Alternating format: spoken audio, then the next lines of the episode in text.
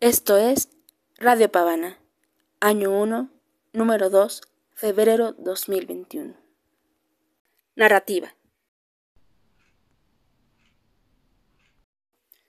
Carmen Camiño, México. Ejercicio a los 33. Una mujer se encuentra pescando. Hay niebla disipándose y puntos que convergen. Frente a ella, agrupados en un caldo primigenio, se resumen los años que lentamente han fluido desde veredas lejanas. En ocasiones ha sido ella quien los ha llevado cabalmente, otras los ha visto correr muy por delante y en otras ha tenido que sentarse a esperarlos. Tiene paciencia, pero es torpe con los dedos, así que su mente se desboca y no puede deshacer el nudo. Sería injusto desesperarse precisamente ahora.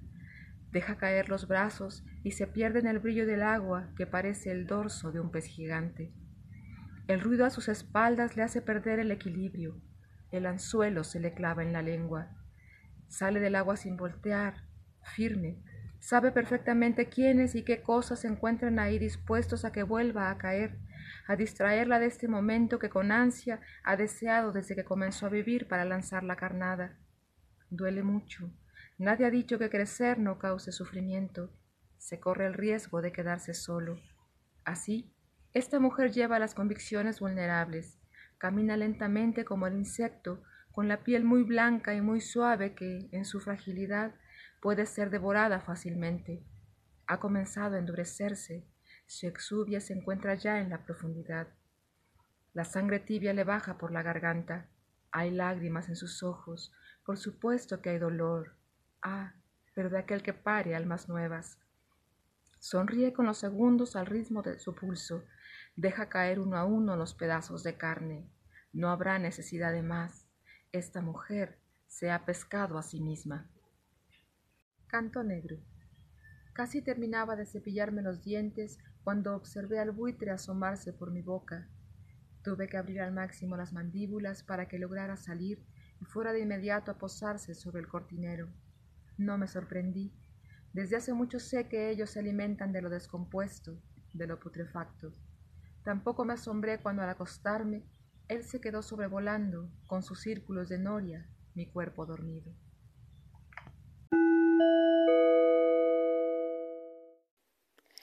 Pavana es una publicación mensual de literatura.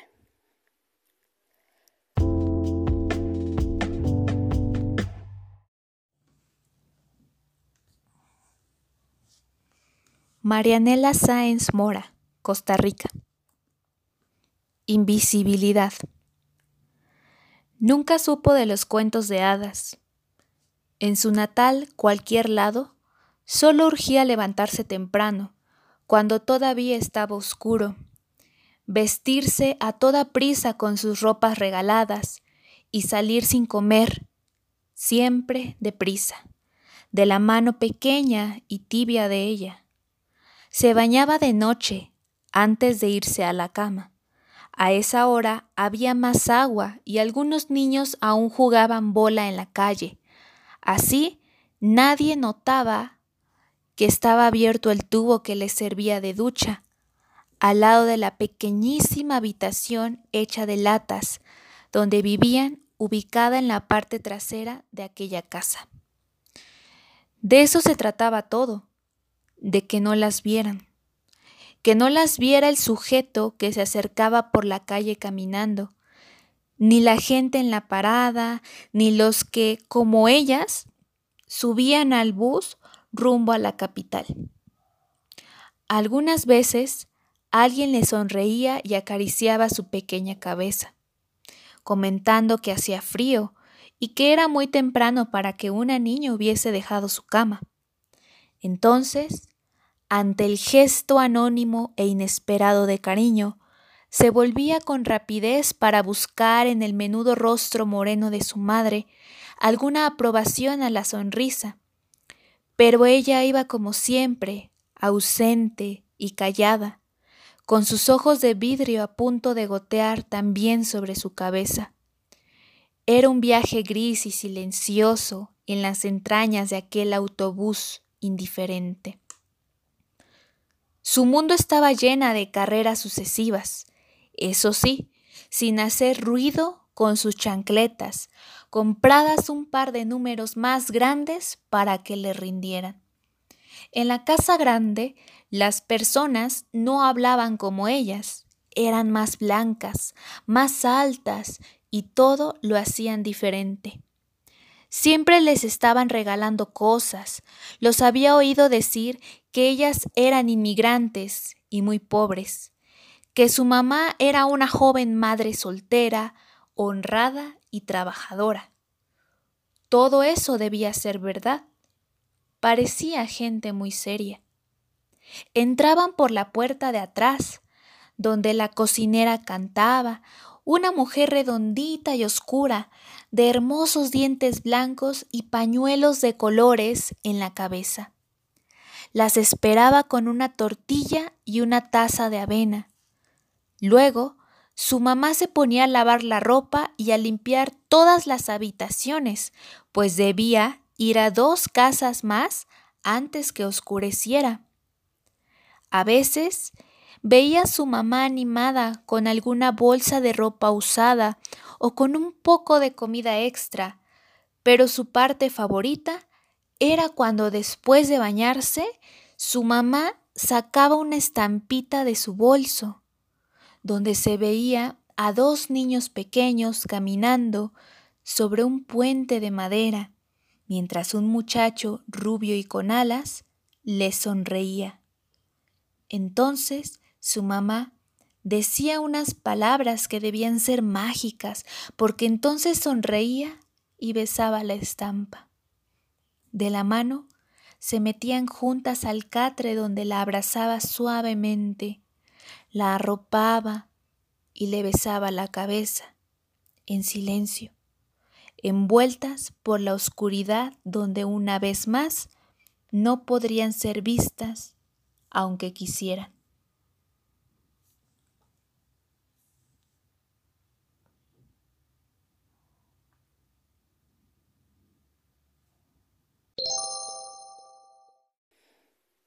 Continuamos en Radio Pavana, de Iberoamérica para el mundo.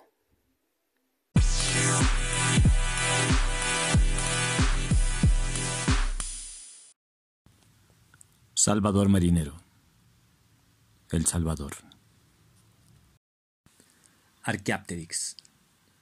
Un año después a la publicación del origen de la especie de Charles Darwin, en 1860, en una cantera de Blumenberg, Alemania, descubren un fósil extraordinario.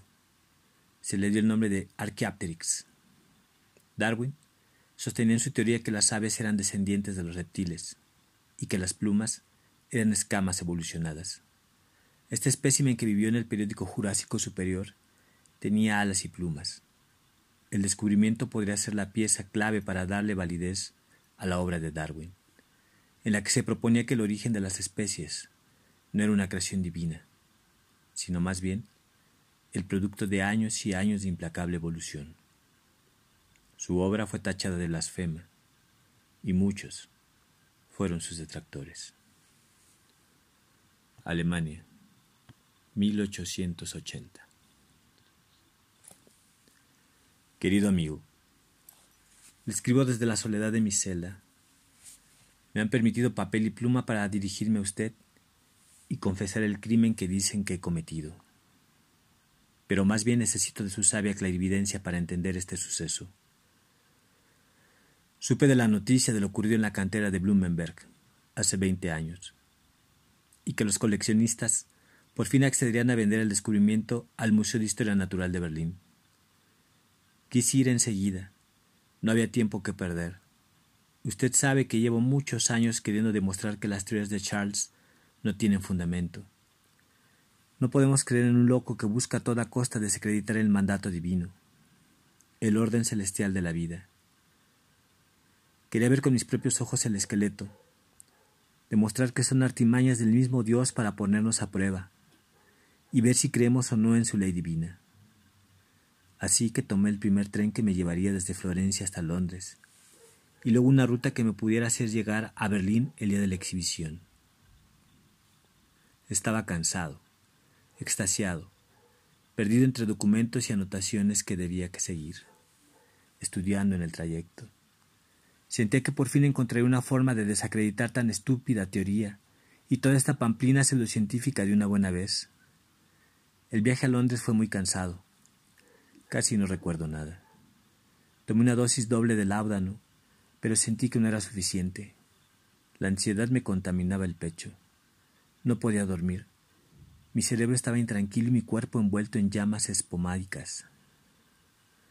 Maldito ruido ensordecedor. ¿Cómo pueden dormir con ese ruido de maquinal fiera? Era casi medianoche y yo sin pegar un ojo. Traté de poner atención a los detalles del vagón y noté que solo íbamos una señorita y yo. Se hallaba sentada frente a mí. Me miró y al ver que yo correspondí, volteó enseguida hacia el frente. Noté que estaba muy nerviosa y que algo ocultaba bajo una sábana que cubría su brazo derecho. Puse atención a sus facciones. Parecía una mujer muy frágil, con pico de ave por nariz, mirada delicada en los ojos saltones y unos labios que parecían hundidos dentro de la boca. No sé si fue la dosis adicional de láudano que tomé, mi querido amigo, o la falta de sueño, o las comidas suspensivas en viajes como estos, o el ruido, este maldito ruido de máquina. Pero le aseguro que logré ver cómo ocultaba una cola monstruosa bajo el vestido. Un zarpazo bestial, parecido a los que dan los cocodrilos después de salir del agua, me hizo ponerme en pie. Ella parecía consumida por los nervios, pero al verla de nuevo una vez más, estando yo de pie, sus facciones se habían transformado por completo. Su rostro nuevo como de ave primitiva, Archaeopteryx. Se quitó la sábana que cubrió su brazo para mi sorpresa. Lo que esa señorita ocultaba debajo parecía ser un ala de plumaje oscuro, que poco a poco crecía desde su antebrazo hacia el hombro. Ya no pudo ocultar la cola, la cual, le confieso, había crecido mucho más. Escandalizada, trataba de pedirme ayuda.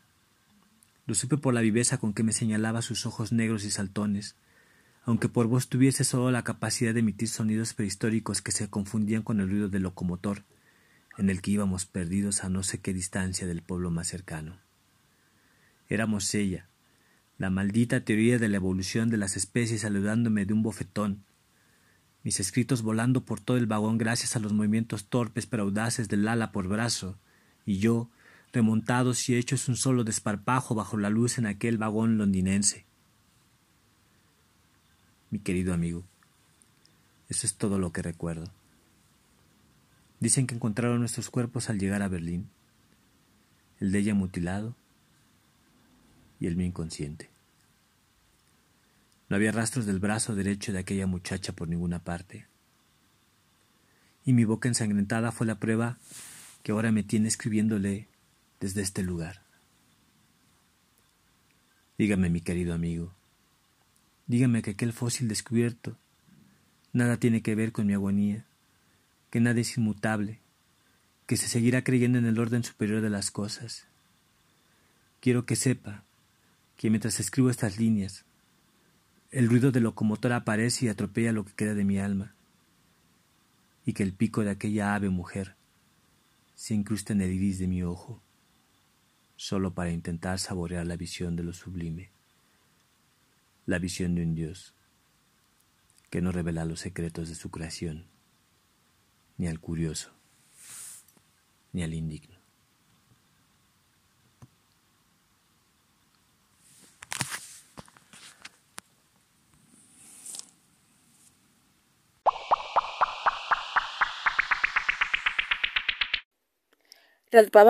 Es una publicación mensual de literatura.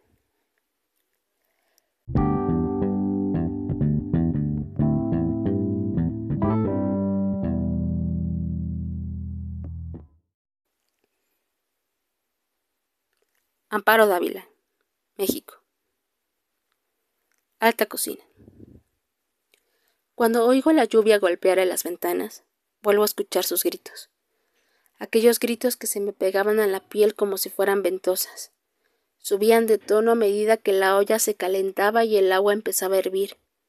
También veo sus ojos, unas pequeñas cuentas negras que se le salían de las órbitas cuando se estaban cociendo. nacían en tiempo de lluvia, en las huertas, escondidos entre las hojas, adheridos a los tallos o entre la hierba húmeda. De allí los arrancaban para venderlos, y los vendían bien caros, a tres por cinco centavos regularmente, y cuando había muchos, a quince centavos la docena. En mi casa se compraban dos pesos cada semana, por ser el platillo obligado de los domingos, y con más frecuencia se había invitados a comer. Con este guiso, mi familia agasajaba las visitas distinguidas o a las muy apreciadas. No se pueden comer mejor preparados en ningún otro sitio, solía decir mi madre llena de orgullo cuando elogiaban el platillo. Recuerdo la sombría cocina y la olla donde los cocinaban, preparada y curtida por un viejo cocinero francés, la cuchara de madera muy oscurecida por el uso, y a la cocinera gorda, despiadada, implacable ante el dolor. Aquellos gritos desgarradores no la conmovían. Seguía atizando el fogón, soplando las brasas como si nada pasara. Desde mi cuarto del desván los oía chillar. Siempre llovía. Sus gritos llegaban mezclados con el ruido de la lluvia. No morían pronto. Su agonía se prolongaba interminablemente. Yo pasaba todo ese tiempo encerrado en mi cuarto con la almohada sobre la cabeza. Pero aún así los oía. Cuando despertaba, a medianoche volví a escucharlos. Nunca supe si aún estaban vivos o si sus gritos habían quedado dentro de mí, en mi cabeza, en mis oídos, fuera y dentro, martillando, desgarrando todo mi ser. A veces veía cientos de pequeños ojos pegados al cristal goteante de las ventanas. Cientos de ojos redondos y negros, ojos brillantes, húmedos de llanto que imploraban misericordia. Pero no había misericordia en aquella casa. Nadie se conmovía ante aquella crueldad. Sus ojos y sus gritos me seguían, y me siguen aún a todas partes. Algunas veces me mandaron a comprarlos. Yo siempre regresaba sin ellos, asegurando que no había encontrado nada. Un día sospecharon de mí y nunca más fue enviado. Iba entonces la cocinera. Ella volvía con la cubeta llena. Yo la miraba con el desprecio con que se puede mirar al más cruel verdugo. Ella fruncía la chata nariz y soplaba desdeñosa. Su preparación resultaba ser una cosa muy complicada y tomaba tiempo. Primero, los colocaba en un cajón con pasto y les daba una hierba rara, que ellos comían, al parecer con mucho agrado, y que les servía de purgante. Allí pasaban un día. Al siguiente los bañaban cuidadosamente para no lastimarlos. Los secaban y los metían en la olla llena de agua fría. Hierbas de olor, especias, vinagre y sal. Cuando el agua se iba calentando empezaban a chillar, a chillar, a chillar. Chillaban a veces como niños recién nacidos, como ratones aplastados, como murciélagos, como gatos estrangulados, como mujeres histéricas. Aquella vez, la última que estuve en mi casa, el banquete fue largo y paladeado. Radio Pavana es una audiopublicación mensual sin fines de lucro y este proyecto pertenece a la casa editorial Literatelia.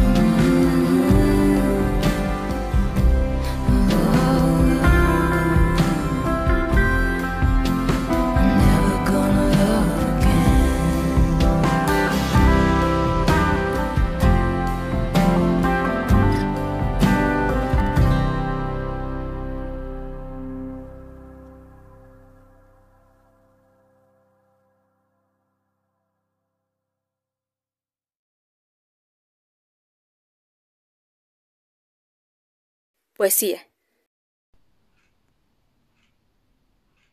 Asam Abidov, Uzbekistán. Traducción de Andrea Cote. No me dejes dormir. No me dejes dormir, compañero. No me ayudes si desfallezco. Los años que pasaron me han hecho blando. Déjame inspirar tus anhelos. Amablemente te pido que tomes mis manos como ayuda. Aunque precises, tómalo, sin temor. Empiezo a recortar las plumas de mi deseo, para dejar que otros vayan lejos y sueñen lejos.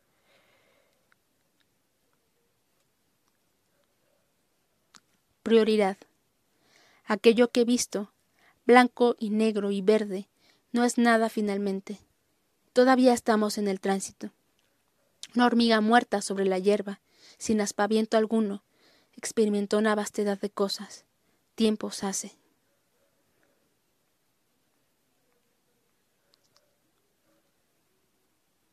Ángeles del escritor.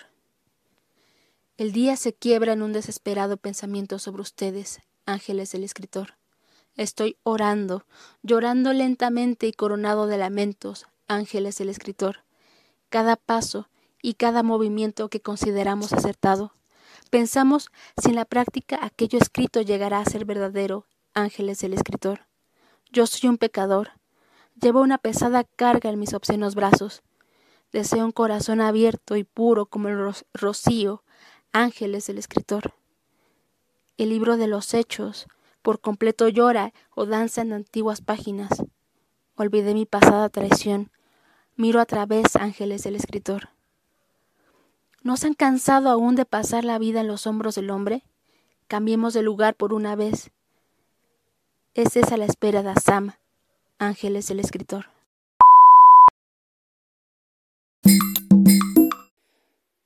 Continuamos en Radio Pavana, de Iberoamérica para el mundo.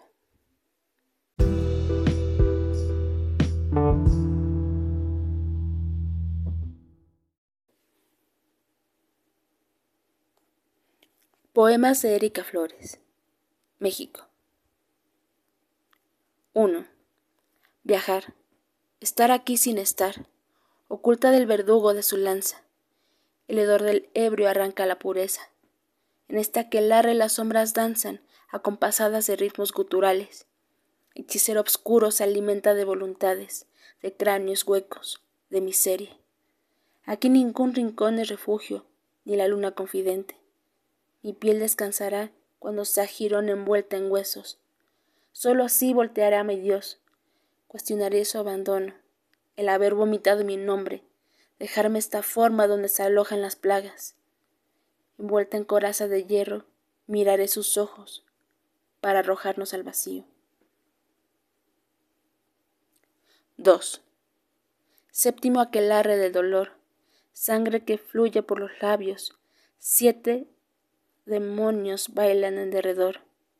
Tengo que beber la sangre, siete pétalos queman mi pecho, sangre que golpea mis ojos, siete gritos ahogados, sangre en mis piernas, siete engendros hubiera parido, sangre en los puños del asesino, siete veces estrelló el cielo, sangre seca, sangre que reposa en este silencio.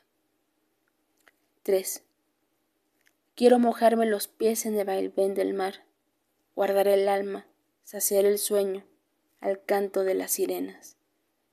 Dime, madre, ¿por qué me arrojaste al mundo? Tengo miedo de volverme ceniza. Poema 2. Duermes con esa paz que envidian los muertos. La habitación conserva el aroma de la noche. ¿Acaso vivo? ¿Cuántas manos me podrían tocar? De noche vivo oculta, cuando el aroma llama a los buitres para encontrar carnada. Sigilosa no intento excitarte. Regreso para aferrarme tus costillas. Busco esos labios. Quiero aprender a dormir que me envidien los muertos. Poema 7. Me taparon ojos y boca, han envuelto con túnica mi cuerpo. Dicen que debo esconder el ombligo, sol que ciega, los senos, el arca del fuego, misterios que desatan placer. Para revelarme, desencadené los brazos, cargué la espalda los pecados, amé mi desnudez Dejé fluir los ríos para recorrer la piel de norte a sur, sin túnicas, con alma.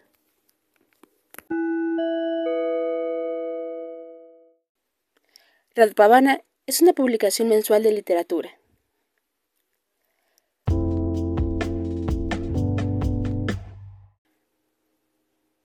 Jaime Sáenz, Bolivia.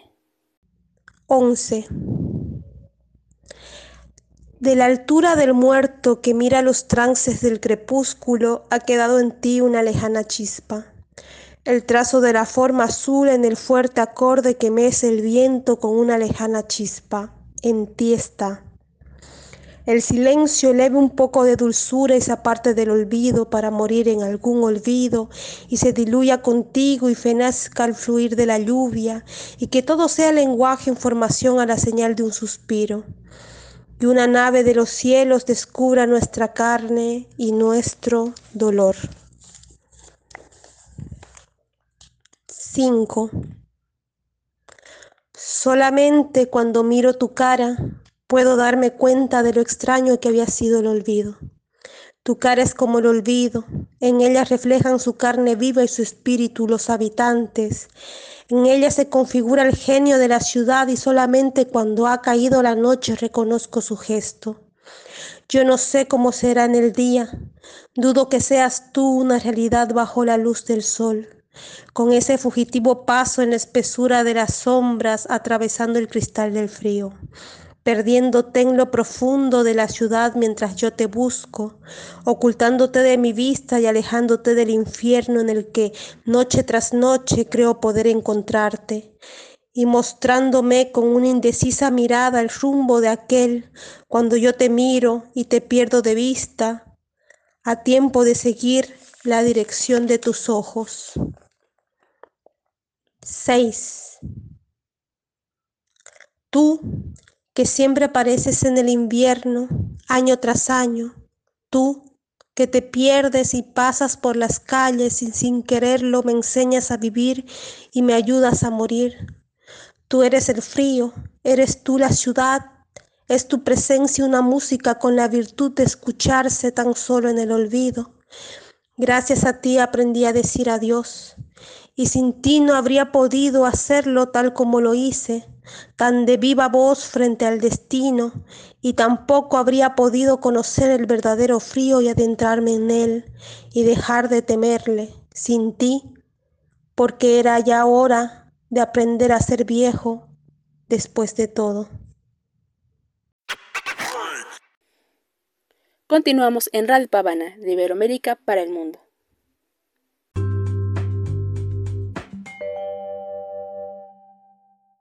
Javier Alvarado, Panamá. Indulto. Cruje la realidad entre la nube. El cielo dispara una salvación para todos, tan terrorífica, tan magra. El invento de la bombilla según el amor. Con un epígrafe de Tomás Transtormer de Apuntes del Fuego que dice: Durante los meses tristes, senté yo mi vida solo cuando hice el amor contigo, como la luciérnaga.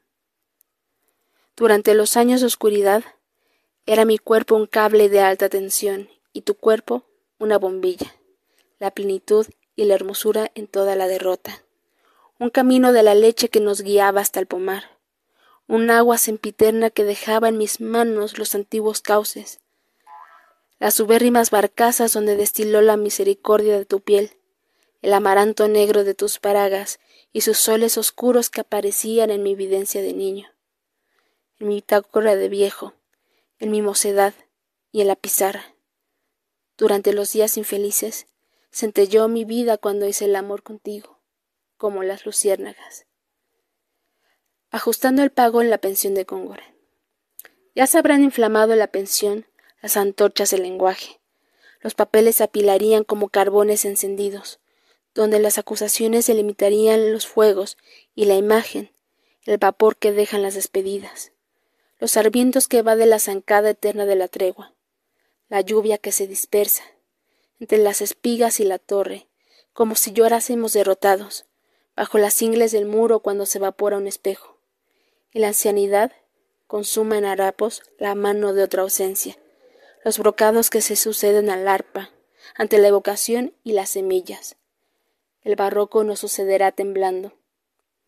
Las soledades serían como un discurso del gavilán en, el invierno, una espada que te el duero o una alucinación de Dios en la botija.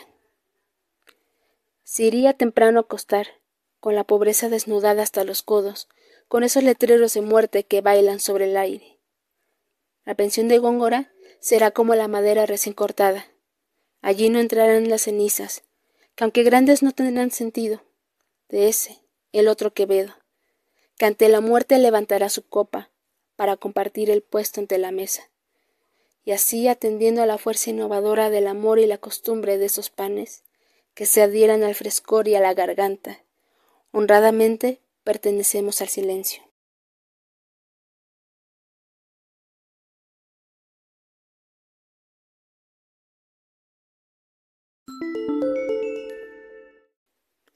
Radpavana es una publicación mensual de literatura.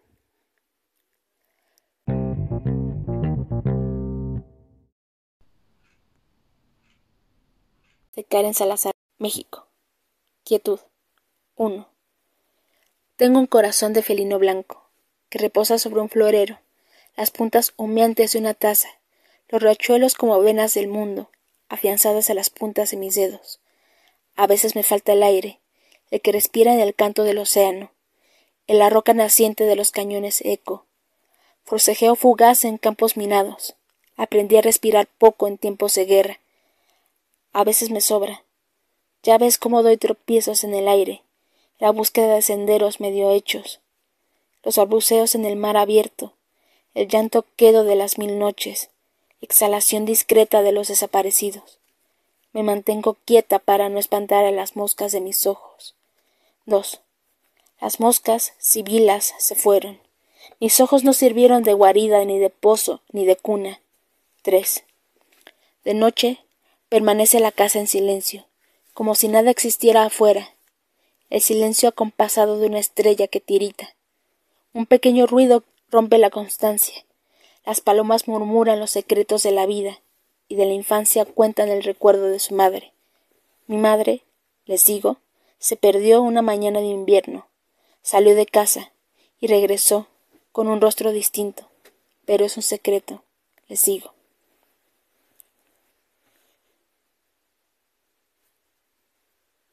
Fantasmas. Hace dudar del suelo que pisé, de las constelaciones formadas antes de nuestra era. Reprocharás los senderos formados y las grutas que habitaron antes de la extinción humana. Querrás borrar las arrugas de la piel y los perfumes experimentados en claveles, difuminar las olas perennes que vuelven en forma de monstruos marinos. Se te antojará manchar las paredes de cal y abrazar las casas que habitó mi niñez, hacer de la ciudad una hoja en blanco con la virginidad de los pensamientos nuevos. Seguramente despertarás empapado a causa de los sueños corrompidos por fantasmas, y yo seguiré apacible, con la tranquilidad de quien se sabe suya.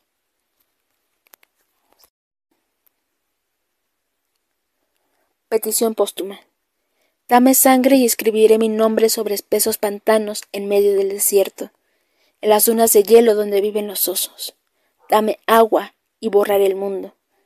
De entre todo un mísero punto específico, gusanos espaciales que comen plantas, yo exiliada, con el sistema solar alrededor del cuello, el barco más antiguo como tetera, las tropas de tortugas, caparazones militantes, corazones del mar palpitando Neptuno, maderas náufragas henchidas de moho y manos, cansadas de salvar vidas innecesarias.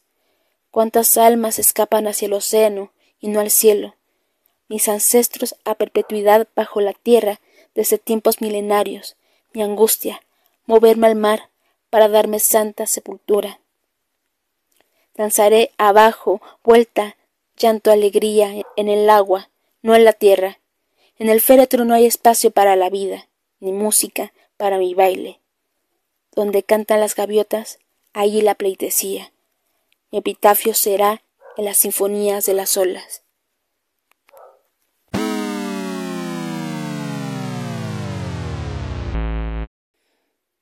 Continuamos en Radio Pavana de Iberoamérica para el mundo.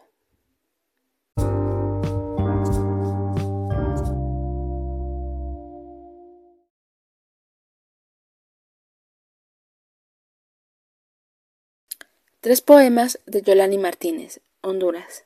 Dentro de la casa, llaves y objetos cobran vida, los afectos. Yo afuera, en un reflejo del vidrio de la ventana. Las lágrimas de mi hija robando un paso, deteniendo el silencio. Mis ojos no se atreven a decirle la partida. Los suyos inalcanzables me buscan. Después de tantos rodeos a mí misma, vacío lo que queda en sus manos pequeñas. La sello, la estampa gastada de mis labios. Hoy no me he ido, más bien me he quedado para siempre. Dejaré caer la noche sobre mis hombros desnudos las citas ciegas. Dejaré tu olor esparcido en la arena, como granos de cristal amorfo bajo la intemperie de este océano. Nada se ha perdido en este asunto.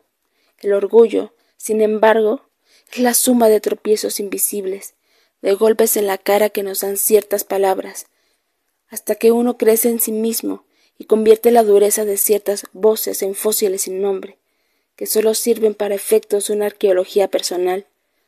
Dejaré caer la noche sobre mis hombros desnudos, para que los vista de estrellas una mano nocturna y extinga sin temores los símbolos oscuros que componen este cuerpo fosilizado de palabras. Monólogo de la ausencia. Estas sillas hablan desde el abismo de su lengua. Se presentan como una réplica de un momento del pasado, un miembro que aún se extiende del mismo cuerpo y que aún conserva la fibra y el hueso, la sensación, la imagen. Usted en algún lugar que yo desconozco. Yo aquí, con la sangre aún a pulso, latiendo, con el calor corporal siempre disparado, en rojo las mejillas, en dolor líquido que emana desde ventanas selladas desde un vidrio viscoso. Nada se parece a las tardes con usted, en su silla de madera, con la sonrisa de un niño pequeño, con ese gesto que siempre regresa. Nada se parece a sus manos gruesas, apretando las mías, articulando en espera. Nada se parece ya a estas tardes, papá. Y esto, que no hace mucho que nos dejaste.